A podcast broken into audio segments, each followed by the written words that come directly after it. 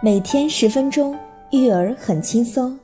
大家晚上好，欢迎收听引领电台。好久不见，今天由畅畅老师跟大家分享注意力缺损多动障碍和顽皮有哪些不同呢？就目前人们对专注力缺损多动障碍的了解而言，一般只是通过对孩子一些日常行为的观察来判断他是否。与注意力缺损多动障碍的一些核心症状、一些典型的表现相吻合，比如多动、冲动、注意力不集中、容易分心等等。而这些情况在一些正常孩子身上也是会存在的，所以我们要准确的诊断注意力缺损多动障碍，并不是一件容易的事儿。在诊断之前，必须对注意力缺损多动障碍。有相似特征的行为做一一的鉴别。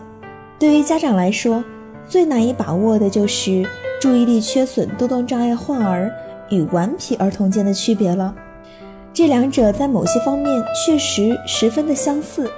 比如表现都有上课不专心听讲、爱搞小动作、影响或者妨碍别人的学习、休息等。但是二者的实质是不一样的。主要表现在以下几个方面，第一个就是注意力方面的区别。注意力缺损多动障碍患儿在任何场合都不能较长时间的集中注意力，即使是看小人书、动画片时也不能专心致志。也就是说，他们的注意力不集中是普遍存在的，尤其缺少明显的环境诱因，他们无缘无故的多动。就好像这种注意力不集中是他们与生俱来的气质，他们的注意力缺损是普遍性的、弥散性的，并不针对特定的任何场合。但是顽皮的儿童却不同了，他们在看小人书、动画片时都能够全神贯注，还讨厌其他孩子的干扰。可以说，顽皮儿童的注意力不集中是在特定的场合或针对特定的对象而出现的。他们的注意力不集中不是不可遏制的，所以认真的观察他们的行为，我们就会发现他们的注意力不集中总是环境诱发的。第二种区别就是他行动目的性方面的区别。顽皮儿童的行为常常具有一定的目的性，并且有很强的计划和安排，而注意力缺损多动障碍的患儿呢，却没有这样的特点。他们的行为是比较冲动，而且杂乱的，通常有始无终。第三个就是自控能力方面的区别，顽皮儿童在严肃的陌生环境中有自控能力，能够安分守己，不再胡闹乱闹；而注意力缺损多动障碍患儿却没有这样的自控能力，常常被指责为不识相，其实是能力缺损导致的。第四个呢，就是在两种行为的成因和干预方面的区别。一般呢，我们认为专注力缺损多动障碍是由于神经心理的发展不平衡，或者某些心理功能的相对落后而导致的。这种障碍可以被认为是与轻微的中枢神经系统的损伤有关系。对于这种儿童，一般的说教和心理治疗效果并不见好。药物的控制是一个必要的手段，即使是行为矫正，也应当和药物的治疗相结合起来使用。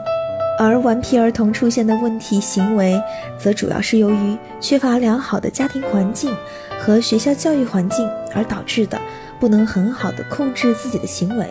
所以它不是病理上的行为。通常来说，顽皮儿童的家庭缺少真正的爱和有效的约束力。也有的儿童是在非常溺爱的环境当中长大的，比如说是由爷爷奶奶带大的，或者单亲家庭，爸爸妈妈对孩子有求必应，这样久而久之就形成了我行我素的性格。他不会从别人的角度去想问题，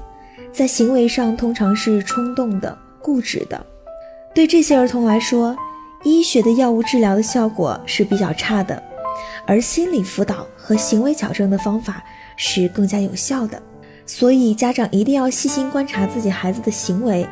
尤其是学会按照有关的注意力缺损多动障碍的标准去科学的评估孩子。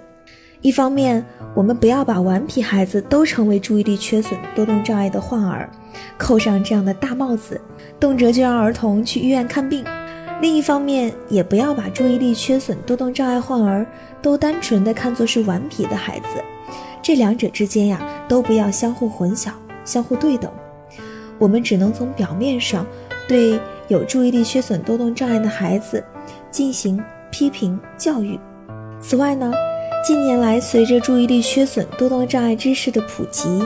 很多的家长朋友和幼儿园的老师也已经能够发现某些注意力缺损多动障碍的患儿的早期症状。这些患儿呢，大多数都在七岁以下，那么他们不守纪律，不睡午觉。我们要催促家长及早的诊治。而顽皮儿童的活动虽然多，但是在约束自己方面，较注意力缺损多动障碍的患儿呢，还是好很多的。